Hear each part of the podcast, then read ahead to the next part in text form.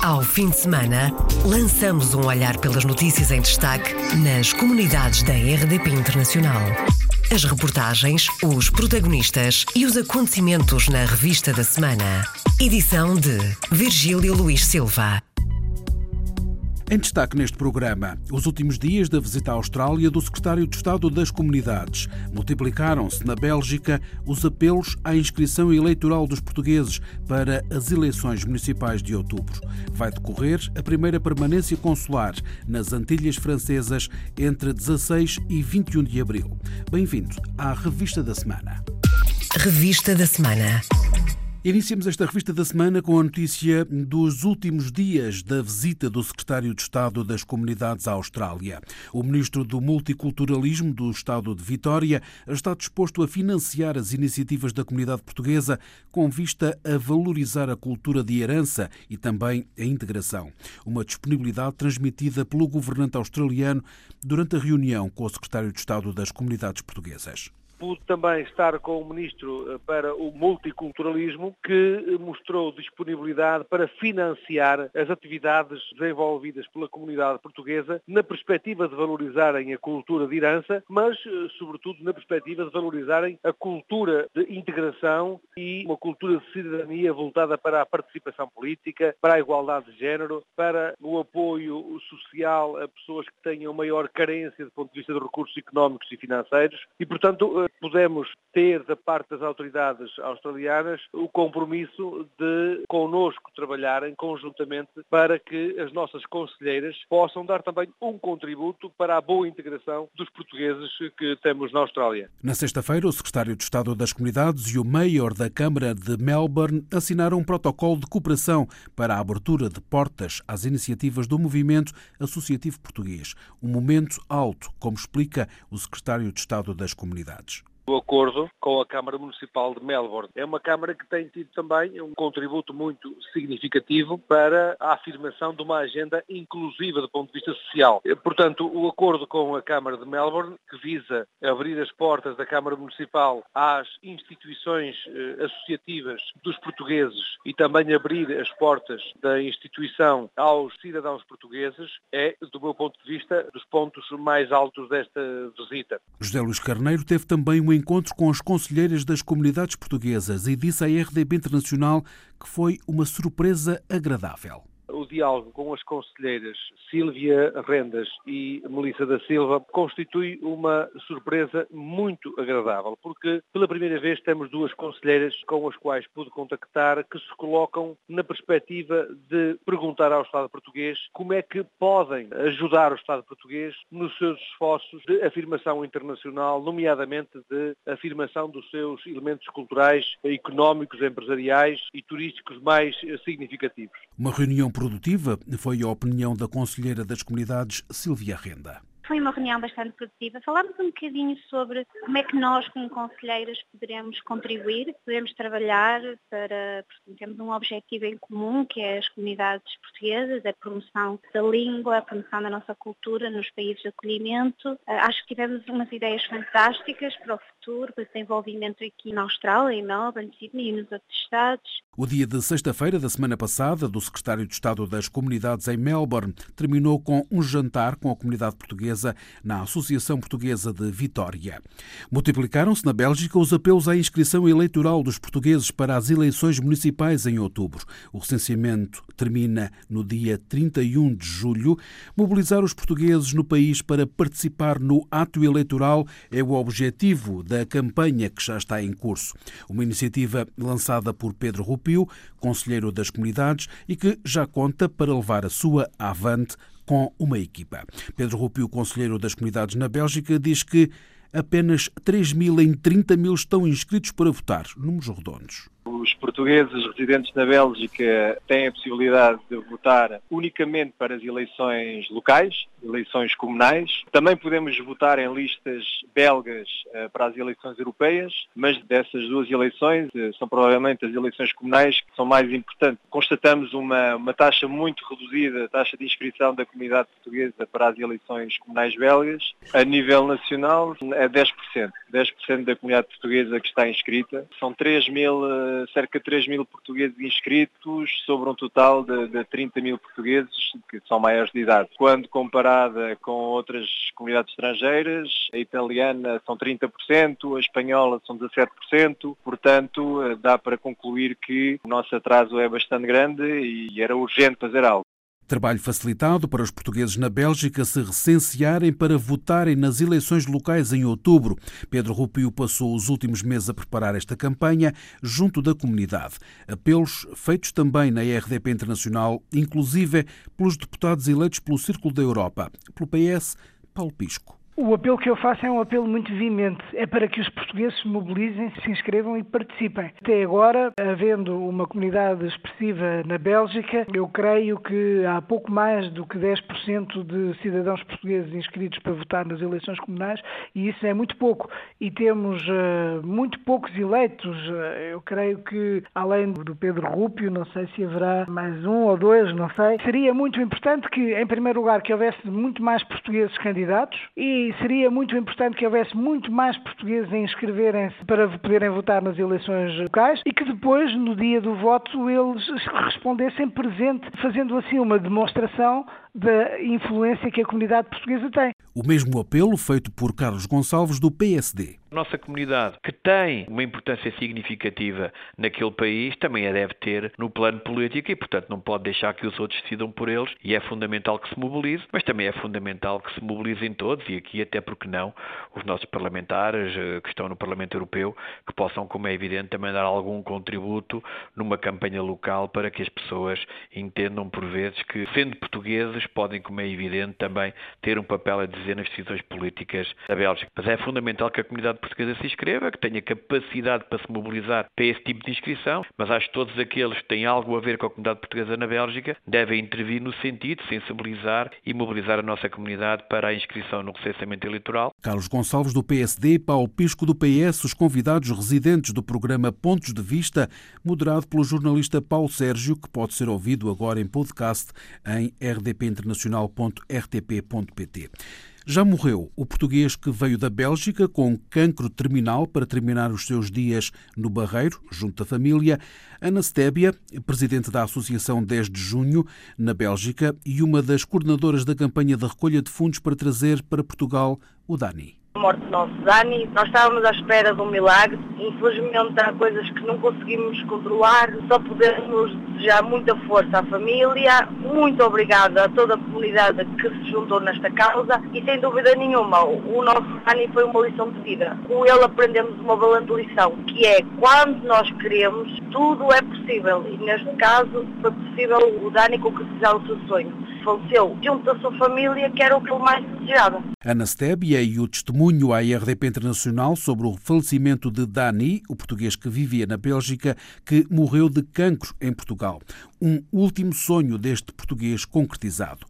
Os professores de português no Canadá criaram uma associação para apoiar o ensino da língua portuguesa, uma das prioridades traçadas pela coordenadora de ensino de português no Canadá, Ana Paula Ribeiro, e que agora é uma realidade. A apresentação, como anunciou a RDP Internacional, está marcada para o dia 28 de abril. Vamos apresentar a associação no dia 28 de abril, durante um simpósio de língua portuguesa que, que, se vai realizar aqui na Universidade de Toronto. Era de facto um objetivo que eu tinha já há muito tempo. Quando eu cheguei havia uma associação de professores dos Estados Unidos e do Canadá. Os professores do Canadá não estavam satisfeitos. Deixaram-me sempre uma ideia que queriam ter uma associação que fosse só do Canadá. Foi finalmente possível e foi possível porque encontrei uma pessoa, que é a professora Anabela Rat, que convidei para assumir a direção desta associação e que se dedicou, porque não é fácil criar uma associação, tem que, tem que haver eh, apoio, e ela, juntamente com toda a direção, que são professores aqui em Toronto de vários níveis de ensino, que foram convidados, mais tarde haverá com certeza eleições e a direção irá ser diferente, mas para já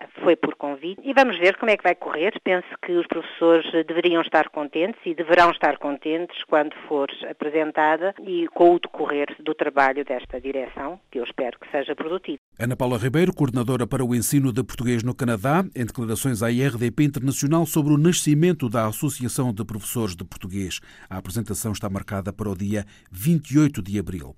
São cerca de 10 mil os portugueses que vivem na área metropolitana de Perth, na Austrália. Estão a 4 mil quilómetros dos serviços consulares em Sydney. Por isso, antes de deixar o país, o secretário de Estado das Comunidades fez questão de acompanhar a Perth uma permanência consular de cinco dias dias, que terminou na passada sexta-feira. José Luís Carneiro terminou na segunda-feira uma visita de nove dias na Austrália e na Nova Zelândia e disse à RDP Internacional que o consulado honorário em Perth está em fase de reestruturação. Por isso, os funcionários consulares deslocaram-se alguns milhares de quilómetros para que os portugueses na região pudessem resolver os seus assuntos estimamos em cerca de 10 mil portugueses a viverem em Perth. Neste caso estamos a falar de Fremantle, eh, que é onde temos este clube português. É neste clube português que está a ser realizada esta permanência consular. Estamos a falar de uma permanência consular que significa para os serviços uma deslocação de 8 mil quilómetros, 4 mil de Sydney até Perth e depois mais 4 mil de regresso, mas fazemos-lo com todo o gosto e com toda a motivação, porque sabemos bem que estas pessoas estão muito afastadas, não apenas de Portugal, mas estão também muito afastadas dos serviços consulares de carreira. E pese embora nós termos um consulado honorário em, em Perth, que está momentaneamente desativado, mas que está em fase de reativação, independentemente disso, há serviços que não podem ser realizados nos consulados honorários, mesmo com poderes alargados. Daí que eh, os testemunhos que conseguimos recolher são testemunhos de muita satisfação e de muito contentamento pelo facto de os serviços consulares portugueses se deslocarem 8 mil quilómetros para garantir que esses portugueses se sentem mais próximos da sua administração consular e do seu Estado. Declarações do secretário de Estado das Comunidades em Perth na sua última paragem na Austrália. Na Austrália há elementos das Forças Armadas que estão a aprender português, constatação do presidente do Camões, Instituto da Cooperação e da Língua conheci em Melbourne alguns australianos que estão a aprender português e estão a aprender português porque são membros das Forças Armadas australianas e vão exercer a sua atividade profissional em Timor-Leste. Portanto, está aqui um ponto de interesse também, para lá daquilo que é o ensino do português à comunidade portuguesa, é o ensino do português a australianos que o pretendem utilizar como ferramenta de trabalho nas suas atividades em Timor-Leste. Luís Faro Ramos anunciou à RDP Internacional que o Camões vai lançar em Melbourne um projeto piloto para o ensino de português através da plataforma Português Mais Perto. Em Melbourne, vamos lançar um projeto piloto na Victoria School of Languages para ensino de português através da plataforma Português Mais Perto. Como sabe, é uma parceria que o Camões tem com a Porta Editora, da qual beneficiam já cerca de 600 pessoas em 27 países. E aqui na Austrália entendemos que era chegado o momento de uh, estender essa parceria também ao ensino do português através desta plataforma online. A Escola de Línguas de Vitória foi o local escolhido para o lançamento do projeto piloto do Camões para aprender português via online. Em Fremantle, na área urbana de Perth, a autarquia local ofereceu uma sala para o ensino do português. Aqui em Perth, tivemos a garantia por parte do Presidente da Câmara de Fremantle, que é uma localidade onde eh, vive uma comunidade portuguesa significativa, de, eh, da oferta de uma sala, eh, de um espaço para o ensino do português. Portanto, é outro resultado eh, muito importante, na medida em que há interesse pela aprendizagem do português, há uma professora que o ensina, mas não havia neste momento uma sala adequada. E isso vai ser ultrapassado através da generosidade e da colaboração da Câmara Municipal de Fremantle. Fica também o registro de Silvia Renda, conselheira das comunidades e presidente da Associação de Mulheres na Austrália, que nasceu no sábado da semana passada. A formação da Associação de Mulheres Portuguesas para mim foi talvez uma das mais importantes e foi com muito gosto que o fiz juntamente com as minhas colegas que, da comitê desta associação e também é claro foi especial porque tivemos o secretário de Estado que foi um dos padrinhos desta associação. Fiquei muito contente, emocionada. Esta associação tem tido bastante interesse, tenho recebido mensagens de toda a parte da Austrália pedirem para participar, de mulheres que querem participar nesta associação. Portanto, eu acho que tem um futuro muito bom pela sua frente e agora é uma questão de nós desenvolvermos as várias iniciativas iniciativas para promovermos os objetivos da associação. No final da visita do secretário de Estado das Comunidades a terras australianas, o balanço feito pelo embaixador de Portugal na Austrália, Paulo Cunha esta segunda visita do Sr. Secretário de Estado das Comunidades Portuguesas à Austrália teve o mérito de dar um novo ímpeto às relações bilaterais entre Portugal e Austrália, sobretudo porque foi uma visita de alto nível, coisa que não acontece regularmente, e nessa perspectiva devo também destacar o facto de o senhor presidente do Instituto Camões uh, o ter acompanhado. Uh, e foi a primeira vez, tanto quanto sei, que aqui se deslocou à Austrália e à Nova Zelândia o presidente do Instituto Camões. Missão cumprida, diz por seu turno José Luís Carneiro. A segunda visita à Austrália eh, que considero muito positiva, porque alcançamos todos os objetivos a que nos tínhamos proposto. E os objetivos a que nos tínhamos proposto eram objetivos que fundamentalmente apontavam o reforço e a qualificação da resposta institucional aos portugueses na Austrália, quer em termos de poder local, quer em termos de organização e mobilização do movimento associativo, quer em termos também de abertura dos poderes federais para apoiarem o movimento associativo e os cidadãos portugueses que aqui se encontram. O secretário de Estado das Comunidades numa visita com saldo positivo à Austrália em prol da comunidade portuguesa. Imigrar só com os olhos abertos é o tema da campanha contra as redes clandestinas de angariadores e de mão de obra portuguesa para trabalhar no estrangeiro. A iniciativa do Sindicato dos Trabalhadores da Construção de Portugal arrancou na terça-feira com a colocação de cartazes. Albano Ribeiro, presidente do sindicato, explica o que está em causa e os objetivos desta campanha. Esta campanha, Imigrar com os Olhos Abertos, é os trabalhadores, antes de sair do país, têm que ir junto das delegações das três Estados comunidades e ir ao sindicato antes de partir para ser analisados os contratos, porque o que está a acontecer com esses trabalhadores é que eles nem contrato têm. Ainda recentemente, um patrão que foi preso que estava a levar dinheiro a trabalhadores que dizia que iam para o Qatar ganhar 4 mil euros e depois abandonava os trabalhadores. Mas quando o setor tiver só empresários de pequena, de média e grande dimensão e não houver patrões nem angariadores, nós não vamos precisar de fazer campanhas, mas enquanto existirem angariadores e redes mafiosas de mão de obra ilegal, os trabalhadores ainda ficam mais pobres porque pagam e depois não têm contrato, nem os levam para, para o país e quando vão são abandonados e é esta situação nós pedimos já uma reunião ao Sr. Secretário de Estado das Comunidades que sempre tiveram sensibilidade para estas questões que nós colocamos e que muitas delas foram ultrapassadas.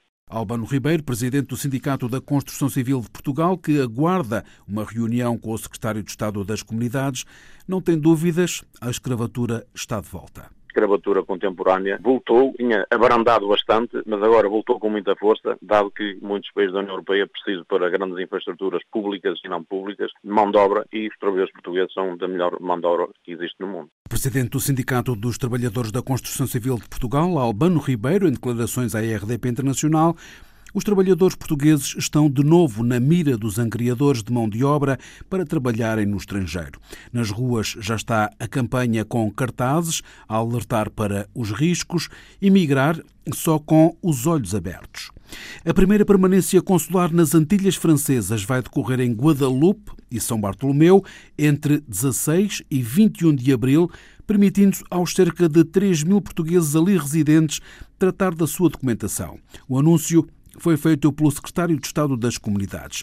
José Luís Carneiro responde assim aos deputados do Partido Comunista que enviaram um pedido de explicações ao governo sobre que medidas foram tomadas para concretizar a presença administrativa naquela região, como referiu à RDP Internacional a deputada comunista Carla Cruz quando o furacão Irma, que atingiu as Antilhas Francesas em setembro de 2017, o Sr. Secretário de Estado das Comunidades Portuguesas referiu que era intenção do Governo fazer um acompanhamento de proximidade da comunidade portuguesa que ali reside. A semana passada, em reunião com o Conselho Regional da Europa, no Conselho das Comunidades Portuguesas, fomos informados pelos conselheiros que não havia informação relativamente a esta concretização deste anúncio. E neste sentido, o PCP requer, por via de uma pergunta escrita, ao Ministério dos Negócios Estrangeiros esclarecimentos sobre o significado desta presença administrativa nas Antilhas, que medidas já foram tomadas para se concretizar essa presença e quais os recursos, nomeadamente meios humanos e materiais, para a concretização desse referido anúncio. Carla Cruz, deputada do Partido Comunista, e o pedido de explicações do Governo. O secretário de Estado das Comunidades já respondeu, adiantando que está prevista a realização de apenas esta permanência consular entre 16 e 21 de abril deste ano. O secretário de Estado das Comunidades que anunciou ainda a nomeação de um cônsul honorário na ilha de São Bartolomeu, um procedimento mais demorado porque requer acreditação das autoridades portuguesas e francesas. A criação de um plano estratégico para a língua portuguesa na Califórnia, nos Estados Unidos, é o grande objetivo do Congresso sobre Educação e Cultura, explicou à RDP Internacional o professor e um dos organizadores do encontro, Dinis Borges. Há um fio que nos liga neste Congresso que é a elaboração de um plano estratégico para a língua e culturas portuguesas no estado da Califórnia. Portanto, nós estamos a trabalhar com uma perita no planeamento estratégico, a professora doutora Francisca Sanchez, que é de origem hispânica, mas tem uma forte ligação à comunidade de origem portuguesa aqui no estado da Califórnia. Ela tem trabalhado connosco desde dezembro de 2017, continuará a trabalhar connosco neste Congresso e, posteriormente, estamos eh, tentando para que no dia 5 de maio, que é o dia da língua portuguesa, lançarmos de facto eh, perante todas as instâncias da Califórnia e não só, eh, este plano estratégico para a presença da língua e das culturas do mundo português no mundo da Califórnia. Dinis Borges, professor e um dos organizadores do 42º Congresso sobre Educação e Cultura, organizado pela Fundação Luso-Americana para a Educação do Estado da Califórnia. Terminou no sábado na Universidade de Fresno, na Califórnia. Ajudar os imigrantes a identificarem as suas propriedades é o objetivo do novo serviço do Gabinete de Apoio ao Imigrante da Câmara Municipal de Proença Nova.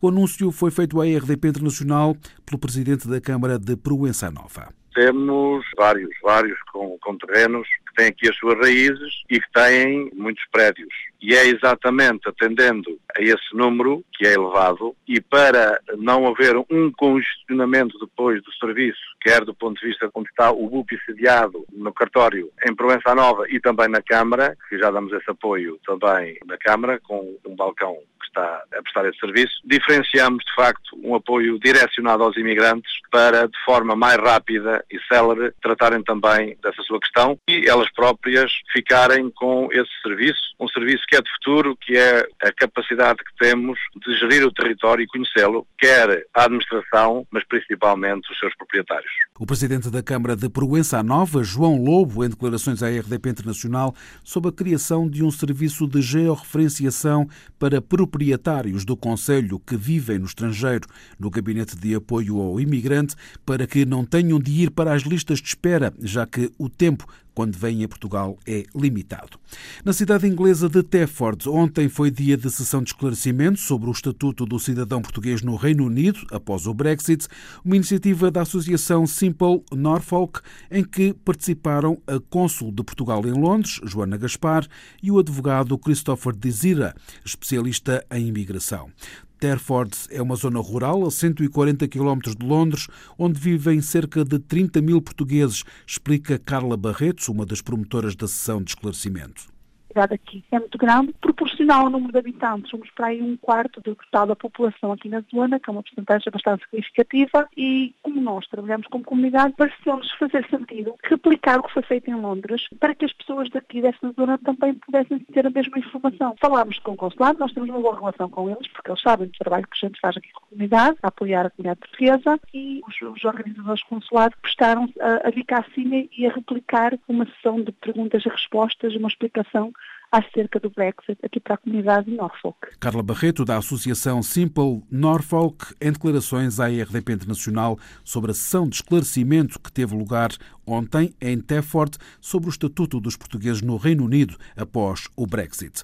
Encerramos esta revista da semana com a notícia que a participação eleitoral e a cidadania europeia são os temas base do Congresso da Cívica, a Associação dos Autarcas Portugueses em França, que hoje está a decorrer em Paris. Na mira dos cerca de 4 mil autarcas de origem portuguesa em França, estão as eleições europeias do ano que vem, como explica Paulo Marques, presidente da Cívica refletir sobre os próximos atos eleitorais, nomeadamente o ato eleitoral de 2019, que são as eleições europeias.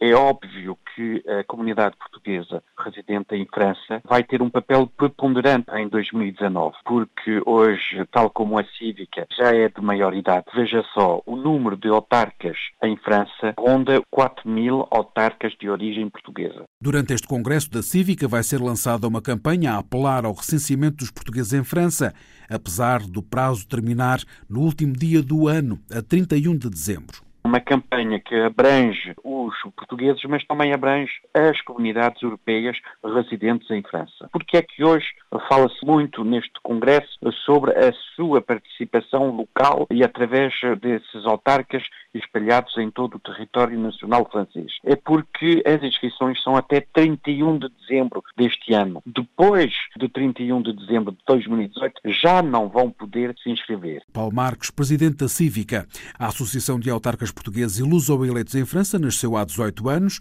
e no Congresso da Maioridade, este domingo, é de novo a participação eleitoral dos portugueses que está em foco, centrada na cidadania europeia. Fechamos assim esta revista da semana. Ao fim de semana, lançamos um olhar pelas notícias em destaque nas comunidades da RDP Internacional. As reportagens, os protagonistas e os acontecimentos na revista da semana. Edição de Virgílio Luís Silva.